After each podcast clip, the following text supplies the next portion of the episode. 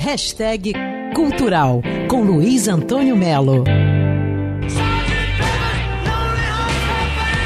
Lizzie Bravo é uma jornalista e pesquisadora do Rio, né? Que quando tinha 15 anos, lá em 1967, ela foi fazer um curso em Londres. Mas por trás da ideia estava The Beatles.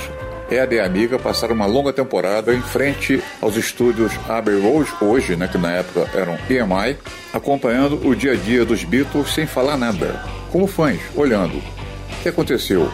Os Beatles começaram a falar com elas, tipo assim, não, essas aí não são aquelas fãs malas, vem aqui pedir autógrafo e encher nosso saco, não.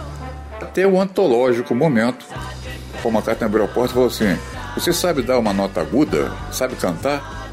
Ah, Dizzy Bravo, que é cantor, falou, sei sim. E ela, que era apaixonada por John Lennon, imagina com 15 anos de idade, dividiu o microfone com o John Lennon.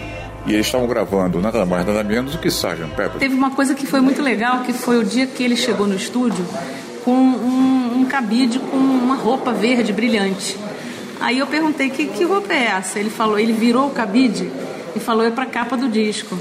Então eu devo ter sido uma das primeiras pessoas no mundo, se não a primeira, a ver o uniforme dele do Sgt. Pepper. Sgt. Pepper's lonely, Sgt. Pepper's lonely. Toda a experiência da Lizzie Bravo, o diário dela e fotos incríveis que ela fez, você imagina, estão no livro Do Rio a Abbey Road, cuja segunda edição já está em pré-venda somente no site www.lisebravo.com. Siga essa coluna no Instagram, é só buscar hashtag cultural. Luiz Antônio Melo para Band News FM. Hashtag cultural